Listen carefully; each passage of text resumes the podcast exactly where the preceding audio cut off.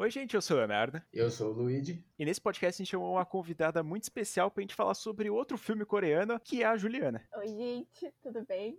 Demorei, mas cheguei. É o slogan.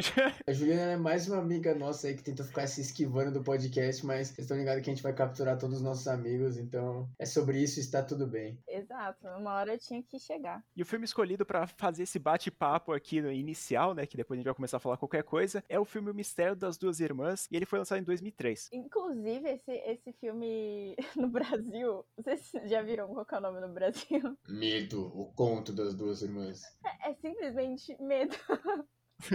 Um puta nome, mas enfim, né? Pra mim, esse aqui é um dos filmes menos comerciais que existem, porque quando você vai pesquisar medo no Google, obviamente você não vai encontrar o filme que você quer. A gente tá chamando de Mistério das Duas Irmãs porque foi lançado um reboot, um remake, sei lá, americano, com esse nome, então a gente acha mais parecido com o nome original, que é A Tale of Two Sisters. Então, vai nisso mesmo. Mas, obviamente, a gente vai falar do filme original, né, do coreano, porque aqui no podcast a gente é hater de versão, então vai tomar no cu Estados Unidos. Eu discordo, eu só não falei porque eu não assisti. Eu também não, aí, mas eu já sei que o coreano é o melhor. Obviamente. Mas já vamos começar aí. Juliana, o que que te fez escolher esse filme para conversar com a gente? Ixi, ixi, ixi. Bom, primeiro que a gente tava para assistir esse filme já faz um século, né? Só que aí um grande amigo nosso lá, que eu não vou citar nomes, nunca queria assistir.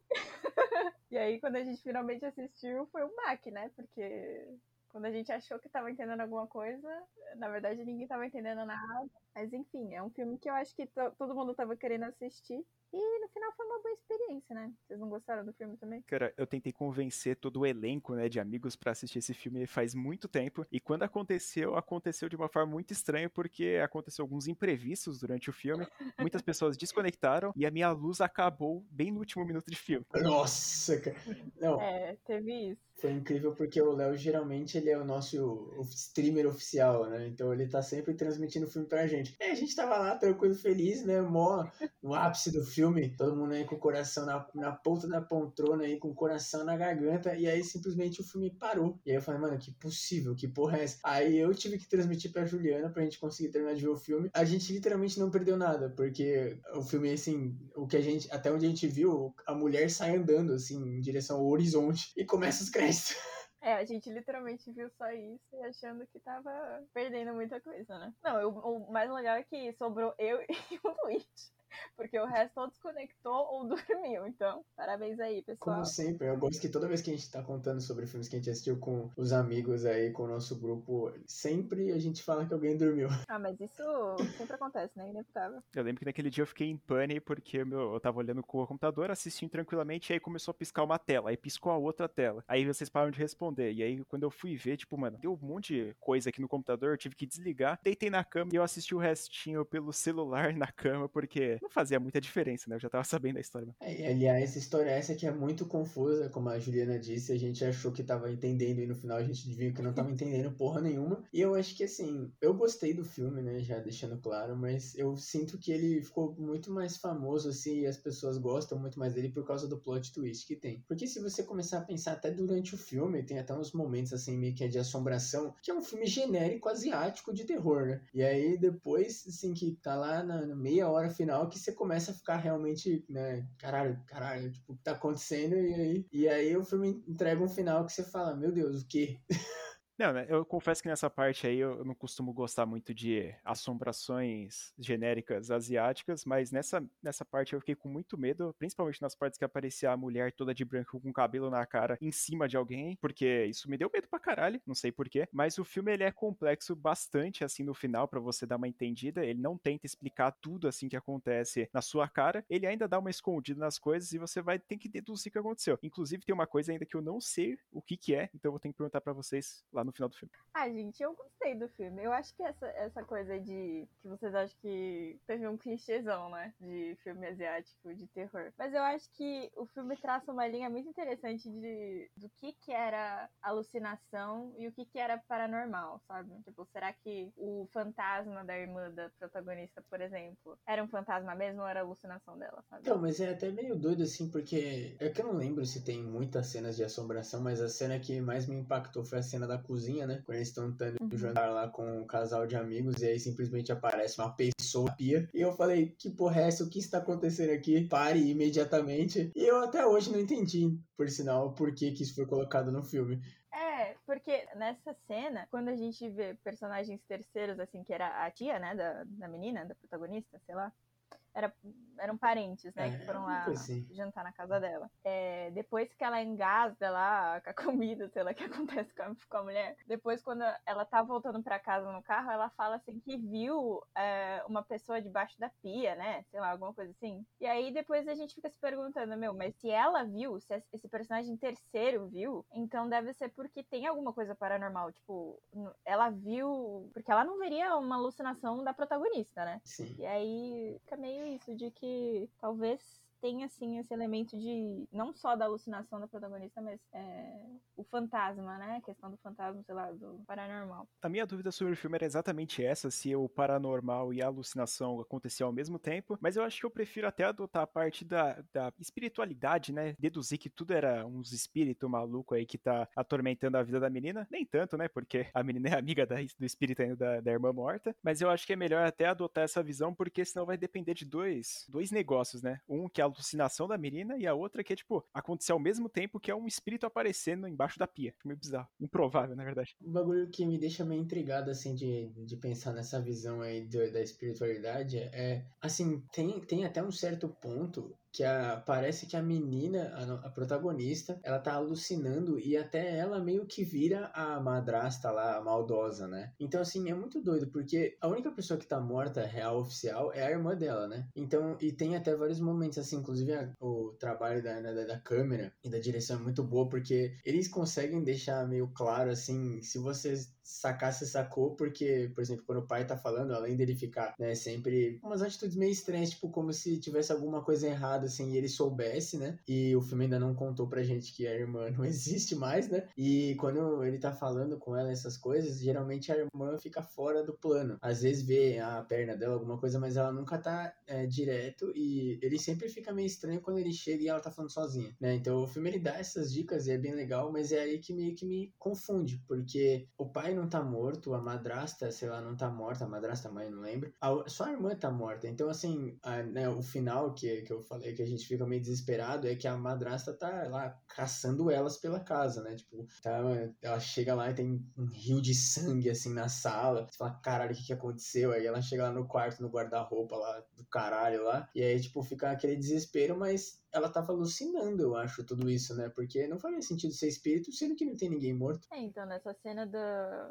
Eu acho que é essa cena que você tá se referindo, né? Cozinha, que ela e a, a protagonista e a madrasta estão se pegando lá na cozinha. Pela casa toda, né, aliás. É, tem uma cena que a madrasta dá uma facada na mão da, da, da menina protagonista, né? É Sumir o nome dela, né? Não sei. Aí você me pegou, hein, Ju?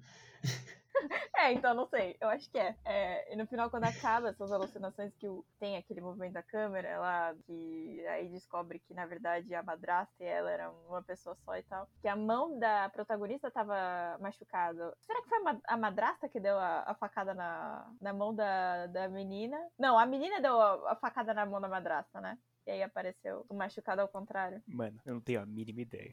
Eu nem lembrava dessa parte. Não, é que tem umas cenas muito, muito específicas que aí você vê que, tipo, ela tava lutando contra si mesma, sabe? Tipo, os, os, os ferimentos que ela, que ela infligiu na outra veio nela mesma, porque era a mesma pessoa. Sim, é, é muito legal porque quando a gente, a gente já começa o filme com ela chegando em casa e já deixa claro que ela tava no hospital psiquiátrico, né? Porque o pai já tem a questão das pílulas e o pai já tá meio, tipo, já tá exausto desde o começo do filme, né? O pai, ele desistiu de qualquer felicidade que ele já teve na vida, né? E aí é bem legal porque a gente vê, assim, muito o negócio do, da, da madrasta e é o, pró- o conto, né? Que diz a irmã, a Tale, né? É que a madrasta, ela, ela batia nelas, né? Tinha toda maldade, o que parece, pelo final do filme, é que na verdade elas não tinham aceitado que a mulher, né? E aí elas criaram toda essa história, a protagonista, né, principalmente, criou a história porque acidentalmente a irmã dela morreu, só que ela já tinha isso na cabeça de que a madrasta era do mal, né? Então ela criou toda essa história de que a madrasta batia nelas e que a madrasta trancava elas no guarda-roupa, né? Trancava a irmã no guarda-roupa. E ela até chegava a escutar o guarda-roupa batendo. E até tem as cenas quando ela tá vendo a foto da família, essas coisas, que a madrasta vem e briga com ela. E aí a gente depois a gente vê que é ela mesma brigando com ela. É muito doido, porque é quase um, caso de alucinação de múltiplas personalidades, né? Muito doido isso, mano. Até me lembra um pouco Ilha do Medo, que tem né, um ponto lá que o personagem do DiCaprio entra numa ravina lá no meio da montanha fudida lá. E ele fica falando e, pô, com uma pessoa, sendo que não tem. Acho que não tem nem o buraco que ele entra e nem a pessoa existe, né? É, lembra bastante. Né? Olhando para essa parte, assim, acho que dá até para assumir a parte do da alucinação da menina, né? Porque ela teve o que o pessoal fala de estresse pós-traumático, sei lá, da menina perder o ente querido e começar a imaginar ela. Como a gente já viu em outros exemplos de séries, filmes, como acontece mesmo na Maldição da Residência Rio. E é o que me deixa um pouco mais incomodado mesmo, é a parte do espírito que aparece lá embaixo da pia. Se é alguma coisa que, tipo, ah, só tá ali pra dar um susto, ou se é, tipo, alguma coisa relevante mesmo a história, tá ligado? É, eu acho que tem não sei, eu gosto de acreditar que esse elemento paranormal existe sim. Pô, não é só a alucinação da menina, tudo bem. Ela tem distúrbio de múltiplas personalidades, com a questão da, da madrasta, né? Mas o fantasma da, da irmã dela talvez seja real, sim. É muito legal essa parte da revelação final, né? Mostrando que a irmã estava morta, que é quando mostra na próprio pôster do filme, quando uma delas está um pouco mais morta, né? Aparecendo um pouco mais solta assim no sofá e a outra está um pouco mais retinha. E a que está mais solta é a que está morta. Sensacional esse ponto. Já entrega logo no início. É, e a gente nem percebe, né? Vai assistindo o filme só se confunde mais. Quem analisa as capas também, pelo amor de Deus. Só doente, né? Uma coisa assim que eu gostei bastante do filme é o quanto ele é devagar. Eu gosto muito dos filmes que eles tomam cuidado, assim, de criar o universo, né? Porque, obviamente, desde que ela volta para casa, a gente já é meio que deixado claro que ela não gosta da madrasta, né? Inclusive, um outro ponto é, não dá para saber o quanto a madrasta, ela é a, a pessoa de verdade e o quanto é a alucinação dela, barra múltiplas personalidades, né? Mas é bem legal porque já mostra desde o começo que ela não gosta dela, né? E o filme, ele vai devagar, assim, mostrando para você, assim, as coisas. E a primeira vez que ela tranca até a menina no guarda-roupa, você fica desesperado, porque você fala, mano, não é possível uma coisa dessa. Porque a gente, né, tá esperando que é o conto das duas irmãs, né? Então a gente tá torcendo para que tudo dê certo com as duas irmãs, né? E aí, quando já logo assim, sei lá, meia hora de filme, a mulher já tranca ela lá no porra do guarda-roupa e você fala, meu Deus, não é possível. Eu nunca vi também esse tipo de punição. Mas eu acho bem legal o quanto o filme é devagar, assim, e ele toma, né, o cuidado dele é, apresentar a ideia dele sem pressa, né? Eu, eu, sou uma pessoa que até digo muito que eu odeio quando os filmes eles são grandes desnecessariamente, mas eu acho que quando um filme ele consegue ser bem feito assim, ele consegue te prender do, do início ao fim, né? E eu acho que esse filme é um desses exemplos. Mesmo que, assim, como eu falei também no começo, eu acho que o filme é muito mais reconhecido pelo plot twist. Mas o filme em geral, ele não é ruim. É, ele é um filme assim, mediano para bom. Cara, eu gostei bastante, principalmente depois da revelação que acontece, a gente é meio que troca os papéis, né, da pessoa que é a vilã pra pessoa que é a mocinha, como é o caso da madrasta, que a gente ficou, tipo, mano, o filme inteiro falando pra ela se fuder, torcendo pra nosso protagonista, tipo, sair de lá ou acabar até matando a mulher, no final das contas. Mas depois, quando a gente vê que, tipo, ela tentou fazer de tudo para ajudar a menina, a gente já fica com, um peso no coração e fala, caralho, me desejou mal dessa mulher, tá Ela pode ser até cuzona, assim, até uns pontos, mas não ao ponto do que a gente e também a protagonista tava pensando que ela era. Né? Sobre o que o, o Luigi falou, da punição, né, do, do armário, né, do guarda-roupa da irmã, acho que é mais nova, né? Eu acho que talvez seja a menina construiu isso na cabeça dela, essa imagem de que a madrasta veio para arruinar a vida dela, não sei o quê, punindo a irmã com o guarda-roupa de alguma forma, justamente porque, por causa da morte da, dessa irmã mais nova, morreu esmagada, e porque a mãe dela se suicidou dentro do, do guarda-roupa, né? É, realmente deve ter algum laço, né? Alguma Caralho, coisa assim. Bicho, eu tinha esquecido disso, meu Deus, mano.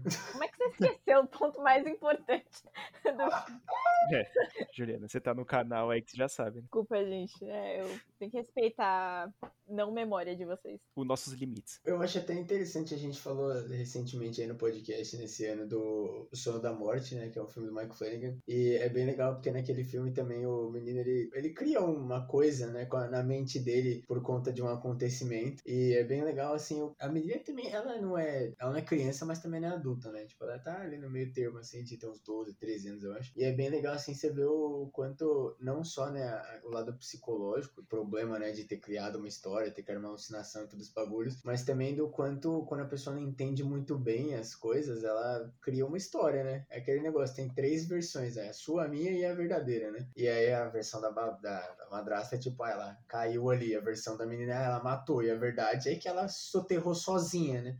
É, talvez seja até um mecanismo de ela se proteger, porque ela, provavelmente ela sente muita culpa, né, do que aconteceu, porque eh, naquelas cenas finais acontece, acontece aquele barulhão e ela chega pra madrasta e fala assim, ah, não se mete, não sei o quê, e vaza simplesmente da casa, sendo que ela poderia ter deixado a madrasta ajudar e poderia ter visto o que, que tinha acontecido, né? Talvez teria salvado, não teria salvado a mãe, mas teria salvado a irmã. É, eu acho que na maioria das vezes, assim, quando a gente vê pessoas que têm até é, estresse pós-traumático, essas coisas geralmente elas se culpam, né? E elas criam uma, uma camada, assim, por cima da, da verdade, né? De, de uma alucinação ou até uma omissão. Geralmente, quando as pessoas têm um trauma muito grande, elas esquecem detalhes importantes ou até alteram as importantes das coisas, né? Isso é muito legal, assim. Eu tinha também. Não lembrava certinho que no final do filme ela era revelado que ela brigou com a madrasta, sendo que a madrasta se preocupou de ver, né? É que é muito doido, porque parece que a... durante o filme a gente vê a ligação muito grande delas, né? Do todo negócio de, tipo, ah, que elas são praticamente inseparáveis, né? Quando a madrasta tá fudendo a outra, a outra vai atrás, assim, para brigar, né? Com essa cena, assim, é uma coisa de porque ela tava saindo sozinha ou eles estavam saindo sozinhos, né? Porque, mano, não é possível. Eles iam, se eles estivessem saindo só em família, eles iam perceber que a menina não tinha aparecido e iam ver o que aconteceu, né? Pensar, ah, fazer um barulho, vai ver ela se machucou, né?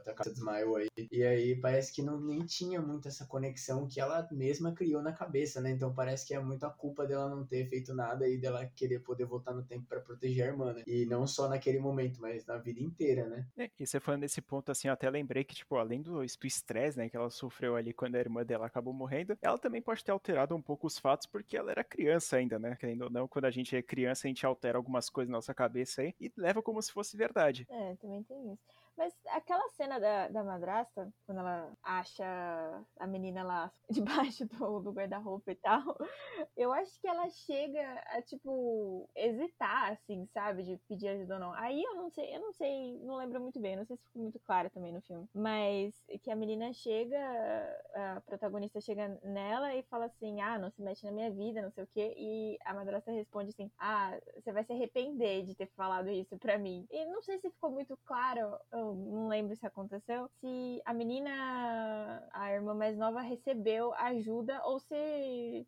a madrasta simplesmente olhou aquilo e falou assim: ah, é? Então beleza, então. então, então vai ser assim. Vocês são um pé no saco do caralho, morre aí, filha da puta. É, não, porque se for assim, aí tudo bem, é até justificado, né, o, o porquê que ela bolou toda essa história de que essa mulher é um demônio. Sim, sim. Mas eu não sei, gente, talvez eu esteja alucinando, né, não sei. Se eu não me engano, a, a protagonista, ela tá saindo da casa, a meio que deixa a irmã sozinha e aí ela, ela cai no soterrada pelo guarda-roupa. É muito engraçado, é incrível falar uma coisa dessa. Só em filme de terror, mano. Puta que pariu. E aí a madrasta parece que ela tá chegando depois, né? Parece que ela, enquanto ela tá saindo, a outra tá chegando. E eu acho que a madrasta, quando ela chegou, já era tarde demais, né? Porque eu acho que ela chega a ouvir barulho, mas ah, ela deve ter falado, pô, é, como ela tá saindo de casa, talvez a outra já tenha saído, ou talvez ela já não, não esteja em casa ainda uma coisa, ou foi só, sei lá, um gambá aí pulando, um macaco pendurado na árvore, não sei. E aí, quando ela vê aquilo, eu acho que é meio que o jeito, assim, dela, talvez pode ainda ser, que a gente ainda está na cabeça da protagonista, né? Dela falando, tipo, ah, ela, ela sabia e não me avisou, alguma coisa assim. Ou pode ser também que a madrasta também que ficou assim, porra, eu ia te dar uma mão, mas você é tão filha da puta que foda-se, você. É, então, não sei. Eu também, eu pensei nessa possibilidade, assim, porque o que eu lembro era, aconteceu o barulho, aí a madrasta foi ver, e a protagonista, a menina doente lá, chegou na madrasta e falou assim, ficou meio tipo, mano, se toca, sabe? Só que a madrasta chegou a ver a menina se esperneando lá debaixo do, do guarda-roupa. Na minha cabeça é isso, né, gente? Aí pode ser que quem esteja alucinando sou eu, não a menina, não sei. Olha, eu particularmente não lembro quase nada do filme, como a gente tinha comentado, que faz praticamente sete meses que a gente assistiu, talvez. Ah, provavelmente. É por aí. Provavelmente foi bastante tempo assim, mas eu lembro de querer assistir esse filme aqui porque eu tinha ouvido outro podcast lá de um pessoal e o cara falou que ele não conseguiu terminar de assistir esse filme aqui porque ele sentiu tanto medo, não conseguiu e não vai voltar a assistir. Então eu falei, mano, é impossível ser nesse nível assim, então eu vou ter que assistir. E não é pra mim assim, não me afetou tanto, obviamente, quanto o cara, porque eu assisti tranquilamente, mas é tipo, ele ainda tem aquelas cenas de tensão assim a mais, como eu tinha comentado, principalmente aquela cena da cama lá que a menina fica em pé na cama, mas eu acho que não é para tanto assim, sabe? É, que eu acho que o, o, filme também vai criando muita, muita tensão, que aí acaba em nada, aí depois vem a tensão mesmo e você tava despreparado porque achou que não, não vinha nada. É que sim, é foda, porque a gente, a gente tá acostumado a ver filme de terror, né, Léo? Quando a gente vai com além de com a expectativa, né, que você falou, porra, o filme deve ser bom porque o cara não conseguiu terminar, você ainda tem o. Já tem a expectativa de, tipo, se assustar, sabe, no filme eu conseguir, e você tem uma certa dificuldade de se assustar. Então acho que isso até atrapalha um pouco a gente ter experiências, né? Mas eu concordo que não é para tanto assim. O filme, ele até, em certos pontos, eu falei que ele consegue se sustentar assim do início ao fim. Realmente sempre tem que ter aquela cena que você fala, pelo amor de Deus, o que tá acontecendo? E fica seguindo, seguindo, né? Acho que tem várias cenas dela na cama, assim, deitada, e aí ela começa a escutar a madrasta brigando com a irmã de graça, sabe? E aí demora mó tempão pra ela tomar uma atitude, e aí fica meio que, além de você não entender muito bem o que tá acontecendo, você fica meio, pô, tá, tá meio merda, né? Mas eu acho que, que é, o que atrapalha muita gente também é esse nosso costume de assistir muitos filmes de terror.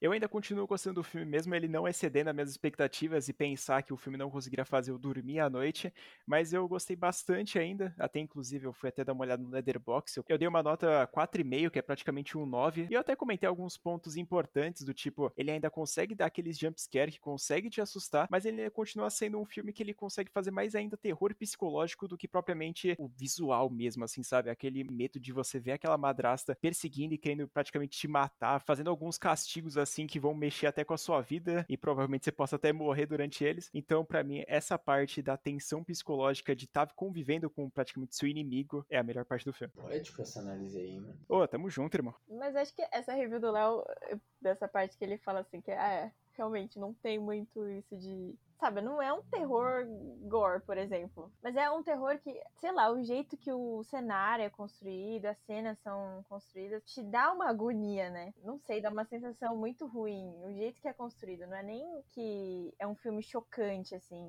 Não é chocante, mas é toda a tensão, assim, chega a ser sufocante, né, pra quem tá assistindo. Eu acho que ele é até meio claustrofóbico pelo fato de ele se passa praticamente o tempo inteiro na casa, né? E até é. a casa é um, um lugar, assim, que a gente tá acostumado a pensar, pô, tá em casa, tá salvo, né? Você tá tranquilo. E aí, tudo bem que a maioria dos filmes de assombração de terror, a casa tá amaldiçoada, né? Mas, tipo, não sei, porque desde o começo o filme ele meio que se coloca como um, um terror assim mais psicológico, né? De você você tá naquela situação merda lá e a madraça tá torturando elas e fazendo um monte de merda, né? Por isso que até uma coisa que me confunde muito é quando aparece assombração. Eu não tô lembrado se o filme ele já no começo já começa a aparecer coisas assim de fantasma, mas a única cena que eu lembro real do fantasma é a cena da cozinha lá quando eles estão jantando, que para mim não faz sentido nenhum, de verdade, essa cena, mas até ajuda um pouco assim na confusão. Eu sinto às vezes que o filme ele é meio que contado pela perspectiva em geral assim da, da irmã que sobreviveu, né? E por isso que parece que tá uma uma loucura. Porque a mulher lá engasgando com a comida, mano, só aquilo você fala, que porra é essa, tá ligado? que, que é essa cena aqui, mano? Eu acho que ele consegue até deixar um pouco mais de terror, assim, o psicológico, porque, cara, ele se passa numa época um pouco mais antiga, né? Então não tem como a pessoa, tipo, recorrer a alguma ajuda assim de fora, a não ser da própria casa ali. E aí os dois pais estão conectados, os dois fazem, tipo, eles estão junto mesmo, então ele não vai ajudar a menina, e ele também não vai comprar o discurso que ela é uma vilã do caralho e quer matar ela, no fim das contas. Então eu acho que essa parte parte de, tipo, mano, ela tá sozinha realmente, só com a irmã dela, e as duas não têm poder de sair de lá nunca, é o que me deixa mais chocado. É, um, é um filme que é confuso justamente porque é um filme da alucinação, né, dela. Mas é, é engraçado que, assim, o filme vai te dando umas, umas dicas, que nem o, acho que o Luigi falou no começo do, do podcast, falando que no começo você pega umas coisas assim, tipo, o pai dela nunca se dirige à irmã mais nova, né? Ele nunca fala diretamente com a irmã mais nova. É, a cena do, dela saindo do hospital psiquiátrico, que eu lembro que é tipo, ela tá tendo uma entrevista, né, com o cara, acho que pra poder sair, não sei. Não sair, né, mas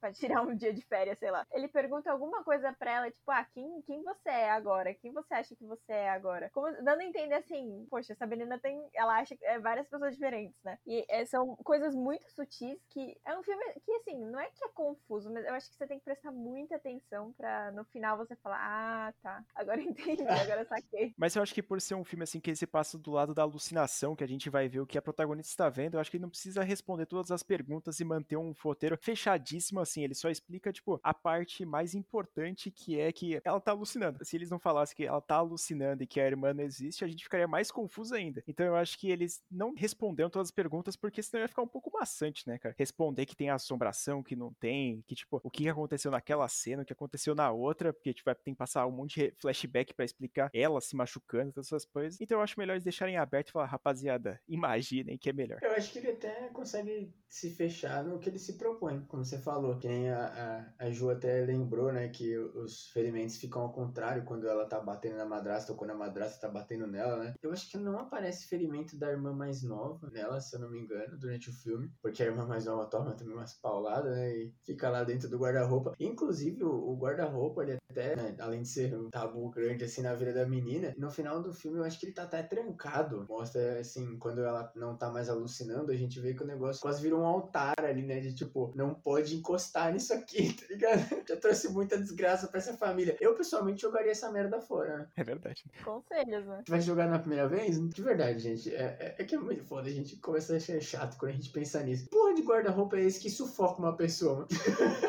É um bagulho lacrado a vácuo. Né? Ah, mas a mãe não tava dentro? Morta dentro? Aí fica a pergunta: será que ela colocou essa ideia por conta da menina? Será que ela só colocou, ah, aquele guarda-roupa é uma merda? Eu ia ter só metade da mulher lá, não ia ter a mulher inteira. Impossível. Que porra de guarda-roupa é esse, mano? Eu também não sei como é de suicídio dentro do guarda-roupa, mas enfim. Também não quero saber, viu? Mas eu acho que esse filme é que ele consegue manter muito bem esse mistério da menina que ela não existe, porque eu já acompanhei outras produções. Eu não vou falar nomes, mas outras produções que eu já tinha visto, eles demoram muito para revelar e fica muito na cara. Mesmo, tipo, eu já assistindo vários filmes assim de terror e que tem esse mesmo plot twist, assim, no fim das contas, como o próprio Sexto Sentido, também tem o Ilha do Medo. E esse filme aqui, ele é praticamente a mesma coisa, só que se você vai com a ideia de que ele já tem esse plot twist, o filme ele vai perder um pouco de qualidade, obviamente, mas ele vai recompensar um pouco ali nas cenas de assombração, essas coisas. Vocês mencionaram que tem muita coisa que não tem resposta, né? Tipo, a questão do, do paranormal, se tinha fantasma da, da irmã mais nova ou se não. Eu acho que eu concordo com o Luigi, assim. Eu acho que o que ele se propõe, ele responde, sabe? O filme. Mas essa questão do paranormal, do fantasma da irmã, até no final do filme, né? O fantasma da irmã ataca a madrasta, a madrasta de verdade, né? Não a madrasta sendo na alucinação da garota. Aí você fica se perguntando, mas isso aconteceu mesmo ou é, a menina tá alucinando de novo, né? ou é ela que tá batendo a madrasta? É, é. pode ser também.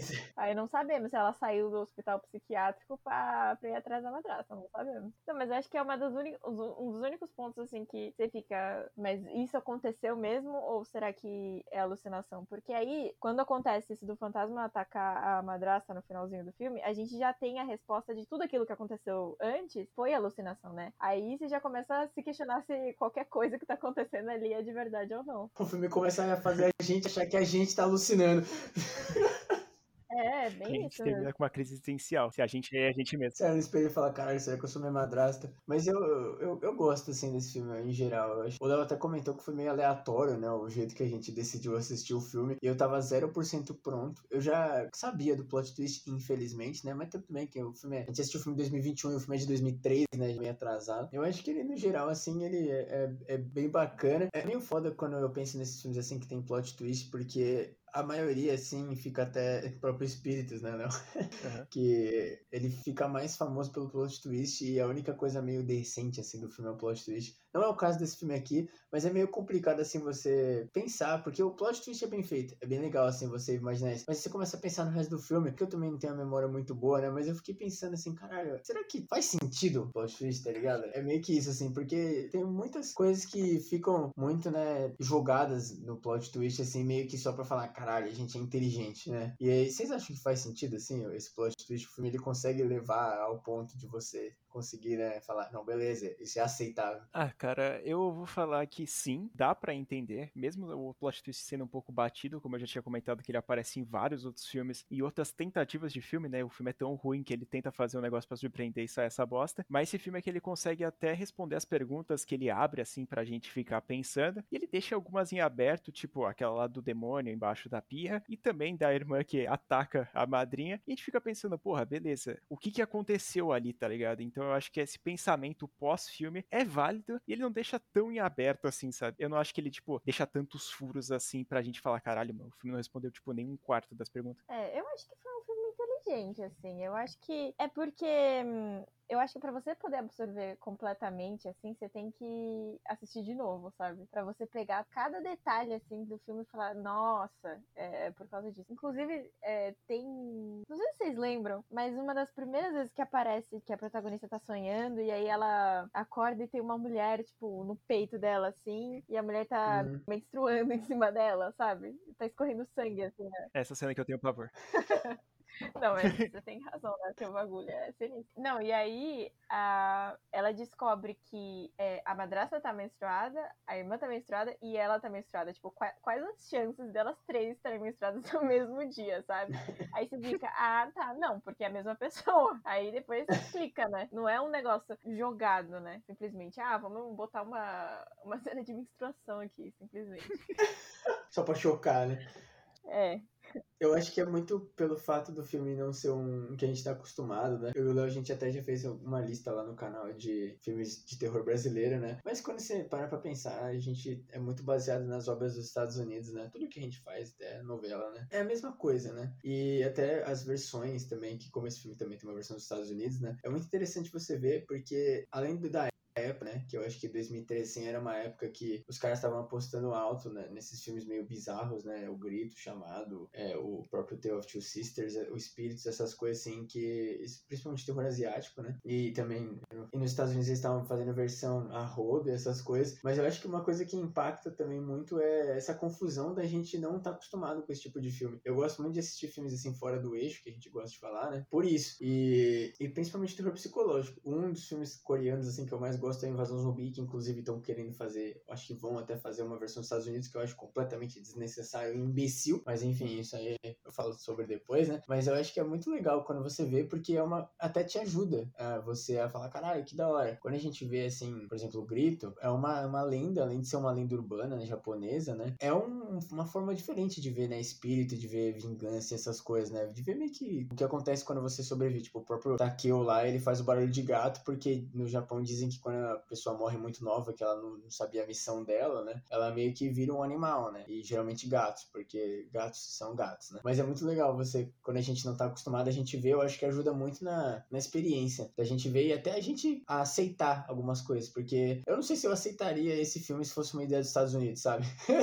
É, então, eu até dei uma olhada aqui, ó, dei uma pesquisada também no remake que teve, que chama The Invited, nos Estados Unidos, que é o Mistério das Duas Irmãs. E, cara, ele é bem aceito até pelo público, ele tem 2.8 de aceitação. E, mano, eu não sei se ele é tão ruim assim. Eu daria uma chance, obviamente, até tô pensando em assistir no caso, mas eu não, não seria um filme que eu falo, caralho, mano, eu preciso assistir urgentemente, porque eu sei que a versão original, né, que a, que a coreana, é bem melhor. É, com certeza. Eu também acho que É. é. melhor. Não, e também tem a questão de que. Não sei se vocês viram, mas eu tava pesquisando sobre esse, esse filme. Esse filme, na verdade, é tipo um. Como é que fala? Um retelling, assim, do- de um conto é, do folclore coreano. Adaptação, adaptação. É, adaptação, mas não é bem adaptação. Aliás, é bem adaptação, porque é realmente diferente, é bem diferente. Mas assim, tem uns princípios assim desse conto do folclore coreano.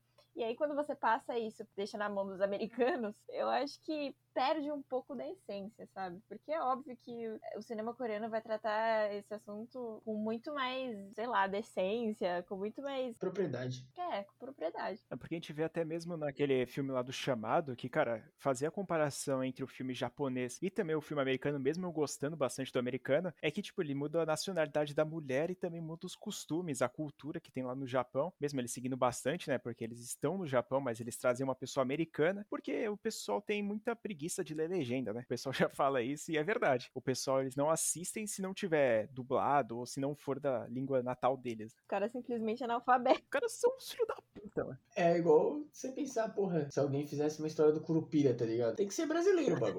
Pode ser. Não, é, é sério, mano. Quem que vai saber falar do Curupira sem ser nós, tá ligado? Imagina um filme dos Estados Unidos do Curupira, irmão. Não, e ainda digo mais, eu acho que tinha que ser uma perspectiva ainda de dos indígenas ainda por cima. Pois é, é o mais verdadeiro ainda, né? Mas é muito doido. Eu acho que. Duvido, né? Mas você diria que esse é seu filme de terror favorito, assim? Ai, gente, eu não sou cinéfila, né? Vocês sabem. Minha gente. Grande resposta. eu vou dar uma dica agora pra eles falar assim, ah, não sei opinar. Não, tô brincando. Ah, Mas eu acho que é um filme bom. assim. Não sei se eu diria se é, se é meu favorito, favorito, assim, porque eu acho que eu nunca não assisti filme de terror o suficiente pra falar isso. Mas eu, eu acho que é um filme inteligente, é um filme que eu acho que é bem redondinho, assim, sabe? Da, da trama e tudo mais. Eu acho que surpreende e também tem isso de que ele requer que você assista uma segunda vez pra você entender. E eu acho que isso é uma proposta bacana, não sei. Eu acho que te faz pensar mais, sabe? Do que simplesmente um terror meio que pastelão. assim. É, assim, que só tem sustinho e tal. Chegou o momento de eu confrontar ela aqui, porque eu entrei no Letterboxd dela, obviamente, eu vi que tem Pânico 5 estrelas aqui. Então, Pânico seria seu filme favorito de terror? E Hereditário também? Ah, é, porque eu assisti. ah, Hereditário eu gostei também. Ilha Ai, do gente, Medo? não sei. Nossa, calma lá, né? Daqui a pouco você vai falar que High School Musical é o meu filme favorito. Mano, não fala esse nome aqui, por favor. É, porque até porque a gente sabe que é, né? Não, gente, calma lá. Gente, não leve a sério o meu Letterboxd, entendeu? Aquilo lá é minha outra persona. Não, eu concordo, a gente não pode levar o Letterboxd a sério, né? Porque Evil Dead tá com nota baixa lá, né? Eu não vou falar. Inacreditável, criminoso. Eu sempre faço essa pergunta idiota, mas eu sou o cara mais isentão, né, do Brasil, centrão, porque eu nunca respondo com o meu filme de terror favorito, até porque eu não gosto de, de apontar no favorito. Só que eu gosto de fazer essa pergunta mais assim, pra fuder a galera mesmo. Eu sou um cuzão. É, eu vou ter que dar uma de Ciro Gomes e falar que não sei, viu? Vou me isentar do muro aí. Não sei te responder. Mas que eu, eu gostei do filme sim, eu acho que é um filme bom. Então, agora eu já, já fui cuzão e perguntei qual que é o melhor, né? Se é seu filme favorito. E agora aqui no podcast a gente gosta sempre de xingar o máximo de filmes possíveis aí, passar raiva. Tem que perguntar qual que foi o pior filme que você já assistiu. Bom, nessa aí eu não vou ficar no, em cima do muro. Vou falar que é Escape Room. Mas acho que tem vários, tem que especificar em que ano que é. Tem que ver direitinho aí. Mas é um meio desconhecido, assim, que a gente assistiu junto. Não sei se o Luigi assistiu com a gente. Assistiu? É, de 2017 e, meu, deplorável. O filme, ele é. Ele chama-se 60 Minutos para Morrer. E ele tem uma qualidade muito da duvidosa. Ele é horroroso, na verdade. Ele tenta até fazer. imitar um pouco o que, que seria um escape room. Só que ele, infelizmente, não mostra a sala do escape room. Ele só mostra a cara do nosso personagem olhando pros lados. Então, é. Quando eu assisti com ela, foi deplorável, assim. E eu acho que eu fui mais pro fundo do poço porque eu vi uma continuação desse filme aqui com o mesmo diretor. E chama-se hashtag sem saída. Inclusive, não assistam. Esse aí vai pro canal, hein? Vai ter que ir pro canal porque é, os personagens são youtubers. Inacreditável. Meu, você gosta de um filme com youtuber, hein? Meu Deus. Eu tenho um quadro no canal só pra isso, então. O, o meu amor por filme slasher ruim é o mesmo amor que o Léo tem por filme de youtuber ruim. É inacreditável. E eu não suporto ver o filme com youtuber, tá? É que, mano, quando a gente fica perguntando, eu fiquei surpreso que você nem, nem mencionou a forca. A gente falou na semana passada no, lá no YouTube que a gente fez a Semana Forca. E a gente falou junto sobre o 1 e o Léo fez o 2 sozinho, porque é de youtuber. E, e aí, nossa, a forca é ruim, cara. Pelo amor de Deus, mano. É um dos filmes ali que os dois, né, estão no top. Não sei se é no top 10, cara. É que tem muito filme ruim que eu já assisti na minha vida, cara. Eu tenho desprazer de assistir, assim. Mas eu acho que os dois filmes juntos, assim, eles formam um grande chorume, mano. Um grande chorume, caraca. Pedaço de bosta, hein? Mano, tem quase uma página inteira do Letterboxd meu só de meia estrela. Ah, gente, mas eu vou defender os filmes ruins, porque pelo menos eles me proporcionam uma risadinha, né? Depende. Você já assistiu MTV A Estrada Assombrada? Não, não assisti. Mas assim, se for um filme que não é aquele filme que você você percebe que, assim, que tá tentando, sabe? Que tá tentando muito. Mas é um filme simplesmente ruim, assim, com orçamento baixo, é, com personagens esquisitos. Ah, velho, eu gosto, sabe? Ratatouille, por exemplo. Dá pra rir bastante, assim, nos filmes que eles dizem que tentam, né? Mas é tipo um bagulho que ele é escrachado. Ele sabe que ele é baixo orçamento, essas paradas. Mas, cara, tem alguns filmes que eu vou falar que eles são feitos pra receber meia estrela. O que eu já deixei claro, assim, é Doce Vingança. Que, cara, eu vou ter que citar isso aqui em todo o podcast, porque é um dos piores filmes que eu já assisti na minha vida. E eu também vou ter que citar um recente aí que eu assisti, que é Megan Smith, que é um filme que faz você chocar, só que ele é horroroso. E, nossa, eu tô passando mal já falando dessa merda. Não, não é possível. Eu tava até pensando quando vocês falaram dos filmes que são ruins, assim, porque eles são. não tem orçamento, essas coisas. Eu até comentei dos filmes que a fama é por causa do plot twist, né? E aí você vai ver o resto do filme é um lixo completo. E é, é, basicamente a mesma coisa, né? Mas é incrível como quando a gente vê coisa de baixo orçamento é muito mais divertido do que ver, sei lá, Mansão Winchester, tá ligado? Que você vê que os caras tinham uma verba ali para fazer um bagulho legal e os caras simplesmente falaram, vamos fazer assombração genérica. É, é por isso mesmo que a gente, quando a gente vai conversar, né, pra fazer uma chamada e fazer, tipo, assistir algum filme, alguma coisa, normalmente a gente fala, mano, a gente quer assistir o chorume do chorume a gente quer assistir um filme muito bom. A gente não costuma falar que é tipo, mano, meio termo, assim. A gente só não, quer assistir um filme que, mano, faça os nossos olhos arderem pra gente rir, né? Pra nossa cara que a gente deixou o nosso tempo assistindo isso. Ou, tipo, mano, um filme que vai agregar na nossa vida, tá ligado? Que é diferenciado. Mas vou me retratar, falar assim que, ó, não é só porque o filme tem baixo orçamento que ele é ruim, né? Mas o Fato. filme que é ruim e tem baixo orçamento, dá pra dar uma perdoada, assim. Agora, é o que o Luigi falou, né, mano? Se você tinha todo o dinheiro do mundo pra fazer um bagulho bom, você vai lá e caga no, no filme. Aí não tem como defender. Um, um tipo de filme que eu gosto bastante, a gente sempre comenta aqui, são os filmes antológicos, né? Que são filmes de curta, ou é, várias histórias dessas porra aí, né? Eu acho que os filmes de curta são bons exemplos de filme com baixo orçamento, essas coisas. Aliás, eu acho que é o All Hallows Eve 2, né? O que você até já tinha assistido um, um dos curtas que estava disponível na internet. Então você vê que literalmente os caras ficaram falando assim: irmão, na moral, a gente tá fazendo um filme e falta um curta. Aí o cara falou: não, pode pá, coloca lá. Infelizmente o curta não é bom. Eu fui decepcionado. Quando eu comecei a assistir assim a parte, eu falei, cara, eu reconheço esse curta de algum lugar. Eu acho que eu até comentei isso no podcast que a gente tava falando sobre. Mas eu vou ter que discordar da Juliana, como sempre. Eu vou ter que falar que, cara, alguns filmes eles são ruins e com baixo orçamento eles não têm perdão algum, que é o filme do Krampus, que o Luigi sabe a dor que é assistir esse filme aqui, porque não vou nem falar que eles tentaram. Eu acho que eles fizeram um projeto de faculdade e aí saiu essa porra aqui, mano. E o que eu já comentei anteriormente também, a MTV essa assombrada. Puta que pariu. Eu, eu, eu, eu, fico pensando até hoje o que, que eles pagaram pra aquele cara aparecer no filme lá. O que, que você acha que eles deram pro cara aparecer no filme, mano? Uma coxinha e um lanche Beirute. Beirute específico. Mas eu queria fazer mais uma pergunta aqui pra, pra nossa convidada, Juju. Dentro do terror, tá? Porque eu não quero saber de musical, de high school musical, beleza? Qual que é o seu tipo de filme favorito? É aquele slasher genérico, filme que a gente tá falando hoje, aquele terror psicológico, ou né, aquele filme que não é dos Estados Unidos, ou aquele filme de assombração também genérico, ou que é bem diferenciado? Qual que é? é bom, já que eu não posso falar de high school musical, eu tô proibida de falar de high school musical aqui, é, enfim... Eu, eu... Devia ter botado no contrato a gente não falar essa palavra aqui. Não, não colocou, agora vai falar, né? Dá licença. Não, vamos falar sério. Eu... Ah, eu acho que eu prefiro mais assim. Quando eu tô a fim de pensar, sabe? Eu acho que um terror psicológico eu gosto mais. Eu acho que. É que eu não quero falar que é um filme mais rico, assim, porque eu acho que cada filme, cada gênero tem sua, sua riqueza na sua maneira, né? Nos seus limites. Meu Mas. tá aceitando o filme.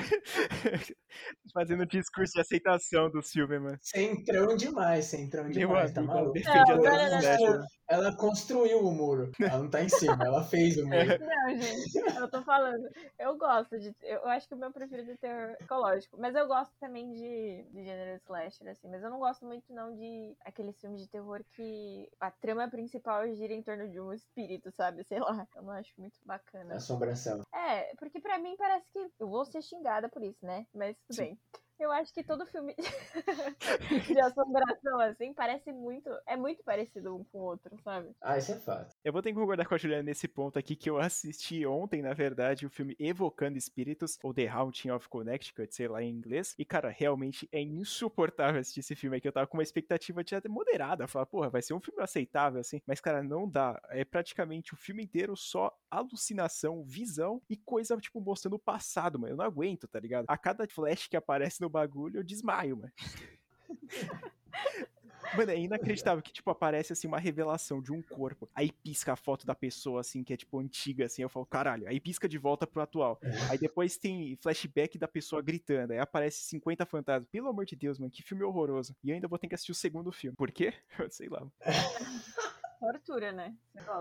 Eu acho que todos os filmes seguem, começam a seguir a forma, até os próprios de terror psicológico. Até o que a gente gosta, que, gente, que chamam de New Horror, né? Que, que é o que eu e o Léo a gente mais gosta, assim. É, eles começam a ficar parecidos, mas não. É que quando é terror psicológico, é mais difícil ficar parecido, porque a fórmula é você assustar, né? Não é aquele negócio assim no slasher que ah, tem o Titã, o Brutamontes lá que mata todo mundo. Não é na assombração que sempre vai ter aquela conexão ridícula do herói com o filme, né? Com, com o espírito, ou igual no Morte Instantânea ou Polaroid em inglês, que é literalmente o cara tá lá ligado à câmera e ele é morto com a câmera. É inacreditável isso aqui. Mas principalmente em filmes de terror adolescente, né? Que a gente até fez o podcast um tempo atrás aí, de falando sobre o nosso ódio. Meio ódio. Eu defendo um pouco. O terror psicológico eu acho que ele é o mais difícil, assim, de você repetir a mesma fórmula, né? Porque se ele for bem feito, assim, você pode viajar nas ideias total. Inclusive tem até um, um que a gente tá falando sobre um filme que tem um pouco de é, múltiplas personalidades, né? E tem o Identidade também, que eu preciso reassistir esse filme porque eu assisti ele muito tempo, né? Eu sei do que se trata ele, mas é basicamente lá um negócio de múltipla personalidade e é muito bem feito porque é o cara lá num quarto de hotel, né? Tentando descobrir quem que é o assassino e tal. E aí é, é, bem legal, assim, esse filme. Eu acho que o terror psicológico, ele, a gente gosta mais dele por isso. Os filmes não são iguais, sabe? Obviamente vai ter aquele negócio né, de, ah, que, que que deu certo nesse filme que a gente pode repetir? Mas é muito menor do que dos slashers, né? E do, dos filmes de assombração, não sei. É, eu acho que tem mais espaço, né, pra inventar, pra criar. Eu costumo dizer que eu tenho três momentos, assim, quando eu vou assistir um filme, assim, qualquer que seja, que é quando eu penso, mano, será que eu tô afim a mesmo de assistir um filme para pensar? E aí eu coloco um filme um pouco mais ok, que eu sei que eu vou gostar do filme. Ou também eu falo, porra, mano, eu quero mexer no meu celular, eu não tô tão afim de assistir um filme assim tão complexo, eu não quero tão prestar atenção. Aí eu pego um filme trash ou também uma comédia romântica. Então eu fico nesses dois pontos, assim, sabe? Ou também, se eu quero chorar, eu pego alguma, um anime depressivo. É, eu tô específico isso aí, hein? Tá específico específico. Eu não tenho nada a esconder, o meu Leatherbox já diz tudo, cara. Eu tenho 50 coisas ali só de anime na primeira parte. Playlist terminei com a minha namorada. Agora vai entrar em depressão. Se vocês forem ver algum filme que tem livro, aí me chama, que aí eu leio o livro e aí a gente compara pontos de vista. O que, que vocês acham? Caralho. Ah, top. Quadro novo no canal Sem Memória? Então, fiquem ligados aí, Juliana. a gente queria oficializar que ela é a mais nova membro aqui do canal. Ela lê livro, mano. Tá maluco, coisa estranha. Mano. A gente, a gente tá precisando dessas pessoas com neurônio, né, Léo? Caralho.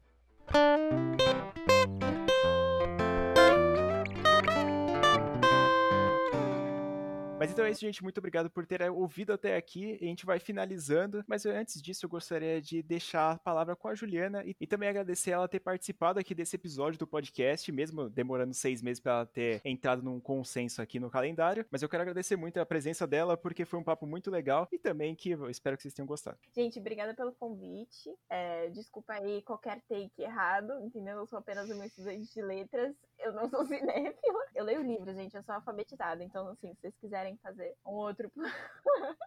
Ofendeu nós dois, assim, na cara dura. Não, calma, você tá falando que você não é alfabetizado? Calma lá. Você, você tá deixou a entender, né? Não, aí a carapuça serviu. É, provavelmente. Enfim, gente, se vocês quiserem aí fazer, falar sobre algum livro, de fazer comparação de livro de terror com filme, podem me chamar que daqui a seis meses eu apareço.